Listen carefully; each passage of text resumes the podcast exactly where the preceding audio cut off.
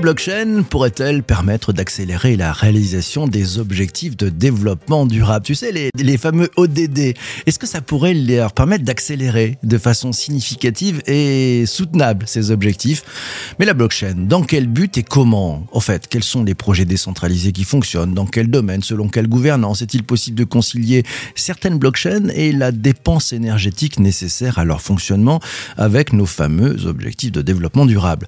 Pourquoi de nombreux experts de l'Organisation des Nations Unies sont persuadés que les blockchains vont jouer un rôle important dans le développement durable et contribueront à la préservation de l'environnement. Comment se fait-il que les organisations internationales et des organisations aussi non gouvernementales expérimentent la mise en œuvre de projets blockchain depuis 2013 dans des domaines aussi variés que les chaînes d'approvisionnement, le paiement, le transfert d'argent cryptoactif, la traçabilité du bétail, l'identité numérique ou encore l'enregistrement des terres Pour en savoir plus et bien comprendre, euh, j'ai invité dans cet épisode du podcast Jacques-André Finn Schlumberger, directeur des opérations de Blockchain for Good, une association qui a pour objectif principal de contribuer à la recherche en matière d'innovation numérique et qui concourt à la réalisation des objectifs de développement durable adoptés par les Nations Unies.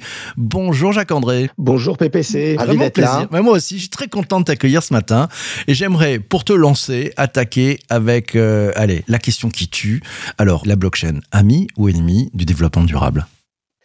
Effectivement, c'est une, euh, c'est une vraie question. Nous, on pense au sein de l'association que euh, la, blockchain euh, ou les blockchains dites publiques pourraient s'inscrire dans la poursuite des objectifs de développement durable. En tout cas, c'est notre sujet de recherche depuis 2018 maintenant. On a publié un premier rapport en, en 2020, un second en septembre 2022, euh, qui essaye de dresser un portrait, un panorama des initiatives blockchain à travers le monde qui s'inscrivent dans la poursuite de ces objectifs de développement durable. Alors, en deux mots, c'est ami ou ennemi? On dirait ami.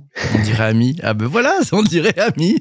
Eh ben c'est plutôt, c'est plutôt une bonne nouvelle. Bon, je, le disais un peu dans l'introduction. En fait, euh, une des questions qu'on peut se poser, puisque tu dis elles sont amies, ça, pourrait nous permettre d'accélérer euh, la réalisation de, ces objectifs de développement durable? Bah, ces, ces blockchains en fait euh, traduisent le, le, le, de nouvelles gouvernances qui sont je te laisse reprendre ta voix tranquillement. Voilà. Je reprends ma voix. On est tôt le matin. On est tôt le euh, matin. qui permettent de, de, euh, proposer de nouvelles gouvernances euh, plus horizontales que celles qui existent aujourd'hui. Et c'est en ça que on a étudié, analysé un certain nombre de, de, de projets blockchain. L'idée étant également d'avoir une démarche métier suivant le secteur d'activité et on a couvert, à peu près une, dizaine de thèmes de, recherche euh, dans lesquels on a identifié des, projets blockchain. Euh, et pour que ce soit très concret pour les auditeurs et pour ceux qui nous lisent, euh, ces secteurs d'activité, c'est des, euh, euh des, des, transverses, donc comme l'identité, comme les monnaies, comme la santé, l'environnement, les chaînes d'approvisionnement, etc., etc. Et à chaque fois, euh, on s'est attaché à identifier ces, ces projets, euh, voir comment ils fonctionnaient, euh, quelles étaient les promesses de ces euh, projets blockchain et, et, voir ce, le degré d'innovation par rapport à la manière dont ça se passait aujourd'hui. Et on en a trouvé plein. On nous en donner quelques exemples parce que c'est très important qu'on comprenne vraiment bien qu'est-ce qu'on peut faire quand on veut concilier euh, certaines blockchains et puis une dépense énergétique qui est soutenable. Alors ça, la, question de la dépense énergétique, c'est euh, une question propre au, blockchain qui fonctionne avec euh, la preuve dite de travail. Euh, vous savez tous qu'Ethereum récemment est passé de la de la preuve de travail à la preuve de, de détention. Il, reste, il resterait donc plus que Bitcoin entre guillemets qui qui est basé sur la la preuve de travail c'est un mécanisme de consensus qui permet la, la validation des transactions sans qu'un tiers, euh, un acteur centralisé au, centre du réseau, valide ou non les, les transactions. Et c'est ce qui fait euh, tout l'intérêt de ce type de, de protocole euh, blockchain. Mmh. Donc, à la question de savoir si juste euh, la dépense énergétique est conciliable de, de Bitcoin est conciliable avec les objectifs de développement durable, j'aurais tendance à répondre oui, et même pour Bitcoin d'ailleurs. Alors là, il faut que tu développes euh... parce que dès qu'on dès qu'on parle du sujet, on a tout de suite la question ouais, mais ça consomme énormément, on est là pour sauver la planète, qu'est-ce qu'ils nous font à nous sortir cette nouvelle techno qui vient compliquer plein de trucs Enfin bref, on a on a des drapeaux qui se lèvent en disant mais non, mais c'est pas possible, vous avez rien compris, ça consomme tout. Tu peux nous donner un peu plus de matière parce que ça va aider celles et ceux qui nous écoutent qui souvent ben, ont du mal à lutter contre certains arguments. Hum, alors, la question, si on parle spécifiquement de, Bitcoin, euh, c'est celle de savoir, euh, non pas effectivement si ça dépense de l'énergie, puisque c'est le cas, c'est d'ailleurs la raison pour laquelle euh, Bitcoin est sécurisé, c'est parce que le, ce protocole consomme de, de l'énergie pour valider les, les, transactions. Mais la question à poser, ce serait plutôt quel est l'intérêt ou quelle est la plus-value de ce type de, de, protocole. Et là, pour le coup, Bitcoin permet aux personnes qui, les utilisent euh, de détenir une monnaie en propre et d'avoir la main dessus. Alors c'est un petit peu comme euh, la différence entre de l'argent liquide qu'on a dans la poche, qu'on détient en propre, on comprend euh, ce que ça veut dire, et de l'argent dit scriptural, de l'argent qu'on a dans une banque. le fait d'avoir du Bitcoin dans la poche, dans un wallet, dans un portefeuille numérique, fait que euh, on peut en faire euh, ce qu'on veut, on peut l'envoyer à n'importe qui euh, sans condition de nationalité, de frontières. Et l'intérêt autour de ce, de, ces, de ce protocole et de, et de Bitcoin, il est plus flagrant dans les pays qui sont peu bancarisés ou où il y a peu de systèmes d'identité régaliens. Donc chez nous, effectivement, dans des pays comme la France où on est très bancarisé, on a des comptes bancaires, on a PayPal, on a Apple Pay, on hésite euh, entre différents moyens de paiement. Euh, Bitcoin rend un service euh, incommensurable aux personnes qui n'ont pas accès à des services bancaires. Et en ça, se développe bien plus en Afrique et en Asie qu'en Europe, par exemple. Mmh. Et en ce sens, il, ça permet de s'inscrire l'usage du Bitcoin en termes d'inclusion financière, d'accès à des services bancaires, à des gens qui euh, ne peuvent pas y avoir accès euh, parfaitement dans les objectifs de développement durable. Je sais que c'est un petit peu provocateur. Non, mais tu as raison. mais moi, je te suis. C'est-à-dire qu'en fait, on le regarde un peu trop souvent avec nos, nos yeux d'Européens, de Français. On a déjà toutes les infrastructures qui fonctionnent, etc. Mais quand on prend le temps d'aller regarder comment ça se passe ailleurs, comment ça se passe dans des pays qui n'ont pas les mêmes infrastructures que nous, on se rend compte que ces nouvelles technologies ont un rôle, et je partage totalement, donc je suis 100% d'accord avec toi, un rôle d'inclusion, un rôle d'inclusion très fort, et ça va permettre à plein de gens de pouvoir faire des trucs qu'ils ne pouvaient pas faire. Donc ça, c'est ça c'est magnifique. Est-ce que tu as un, exemple euh, un peu euh, emblématique qui te vient en tête, justement, pour euh, là aussi montrer en quoi bah, concilier blockchain et dépenses énergétiques, ça, vient nourrir aussi des objectifs de développement durable? Encore une fois sur la sur le ce, système de dépenses, enfin sur la question de la dépense énergétique, parce que je vous ai dit, il y a, il y a vraiment deux types de blockchain.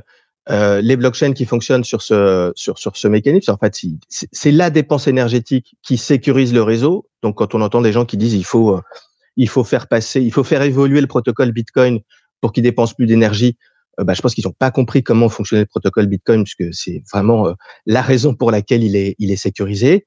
Et puis après, ces blockchains dites de deuxième génération, qui fonctionnent sur un mécanisme de, de consensus qui s'appelle la preuve de détention et qui permettent euh, de, enfin, en tout cas, le sujet de la dépense énergétique n'est plus du tout un, un, un, sujet sur le fonctionnement de ces, de ces, de ces blockchains.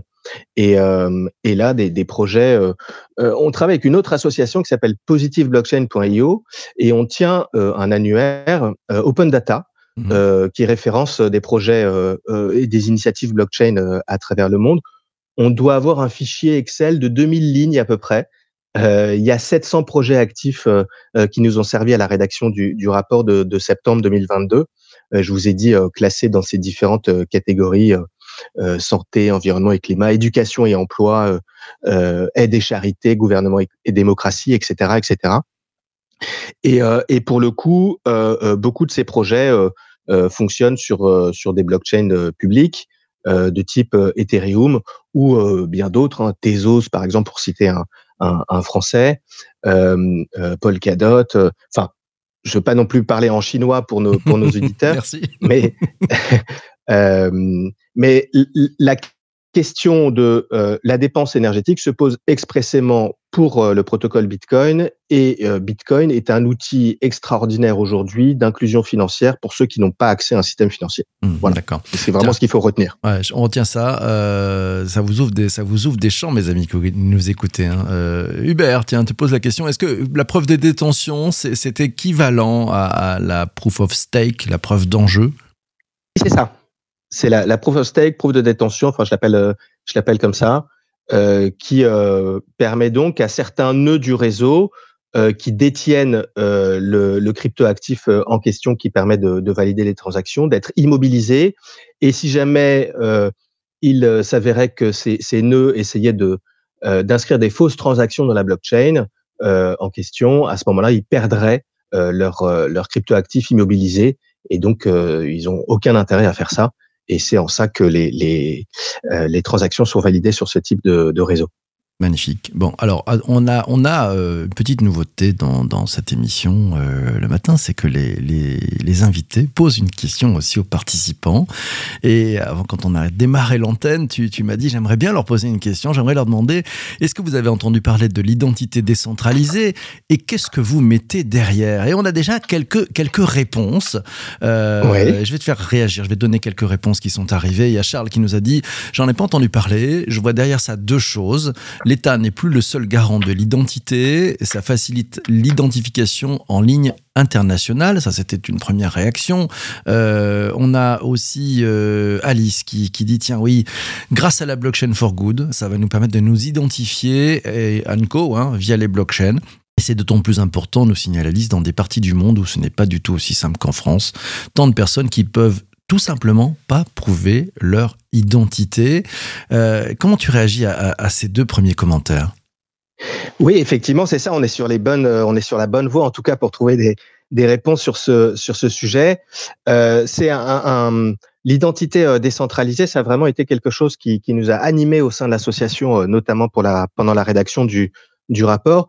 Euh, l'identité aujourd'hui, elle est un peu au, cœur d'une contradiction. D'un côté, effectivement, on a euh, quand même un milliard de personnes qui sont pas capables de prouver leur, euh, identité d'un côté, et de l'autre, dans des pays dits développés, on a une identité numérique dont les données personnelles sont utilisées par des tiers à l'insu de, de, de, des utilisateurs, et on n'a plus d'identité numérique. Euh, saine entre guillemets, ou en tout cas dont on sait euh, euh, ce, ce qu'en font les, les, autres. Et euh, le, le, paradigme de l'identité dit décentralisée s'appuie sur un, un, triangle de confiance entre euh, un détenteur, euh, vous, moi, n'importe qui, qui possède un portefeuille, donc comme pour des cryptoactifs, et sur ces portefeuilles, il va récupérer ce qu'on appelle des attestations vérifiables qui sont émises par un tiers, un tiers émetteur, alors ça peut être l'État, ça peut être son université qui va fournir un diplôme à cette euh, à cette personne. Et lorsque euh, ce détenteur va interagir euh, avec un employeur, par exemple, pour lui prouver euh, qu'il est bien diplômé de cette université, ne va pas lui envoyer son diplôme comme le modèle classique de l'identité centralisée, pardon, mais va lui envoyer cette attestation vérifiable que ce, cette, cet employeur va pouvoir vérifier dans cette blockchain pour savoir si effectivement la personne est bien diplômé ou pas euh, de, euh, de l'école ou de l'université dont il se dont il se prétend. Mmh. Donc ce triangle de confiance permet de rebattre un petit peu les cartes de qui a accès à quoi et le détenteur qui est au centre de ce, de ce triangle, euh, vous, moi encore une fois, euh, a la maîtrise à la main sur ces euh, données personnelles. Donc c'est très nouveau.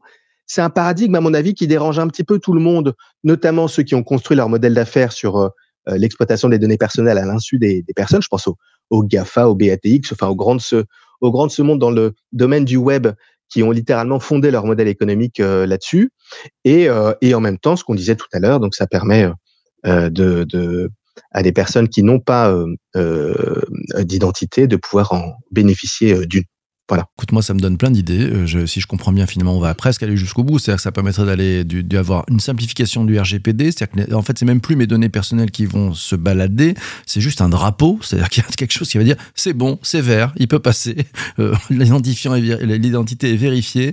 Il n'y a même pas besoin de savoir donner mes, mes informations, finalement. Euh, j'aimerais vraiment t'inviter à, à, à, ce qu'on fasse un épisode du podcast sur ce sujet-là, parce que je pense qu'il est vraiment très riche et passionnant. Euh, peut-être pour conclure sur notre podcast, c'est parce que ça sera la dernière question euh, sur ce podcast blockchain et développement durable. Comment tu vois, sans avoir peut-être une boule de cristal, mais à 2, 3, 4, 5 ans, comment tu vois euh, cette alliance euh, blockchain et développement durable? C'est effectivement une question, euh, une question compliquée. Tout se passe très vite effectivement dans ce, dans, dans le domaine de, des, des, blockchains en général, du fait du, du, nombre de personnes intéressées par le sujet, du changement de, de paradigme entre un, un, modèle plutôt centralisé avec une gouvernance centralisée et, ces nouveaux modèles dits décentralisés. Moi, je vois bien une expérimentation de plus en plus diffuse dans des domaines extrêmement variés sur des cas pratiques et des cas d'usage concrets dans le transport et dans le transport et logistique, dans le domaine de l'énergie, par exemple. Ces blockchains publics permettent de faire de l'autoconsommation énergétique, ça veut dire produire de l'électricité, revendre le surplus à son voisin, euh, euh, en acheter à son voisin quand on n'en a pas assez, tout ça de manière automatique parce que backé par une blockchain publique. Euh, je pourrais vraiment faire une liste à l'après-vert de tous ces de tous ces sujets. Je pense pas que ça va. Enfin, l'innovation va partir du, du bas, de ces cas d'usage, euh, de ces personnes qui mettent en œuvre ce type de, de dispositif euh, décentralisé, euh, parce que ce serait antinomique a priori que une entité centralisée se mette à scier la branche sur laquelle il est assis. Et c'est un petit peu ma vision sur les sur les quatre cinq prochaines années. Donc j'en dis pas trop non plus, mais euh, c'est extrêmement compliqué de, de répondre euh, hmm. justement à cette question. En tout cas, merci d'avoir tenté. merci à toi, c'était passionnant. merci beaucoup.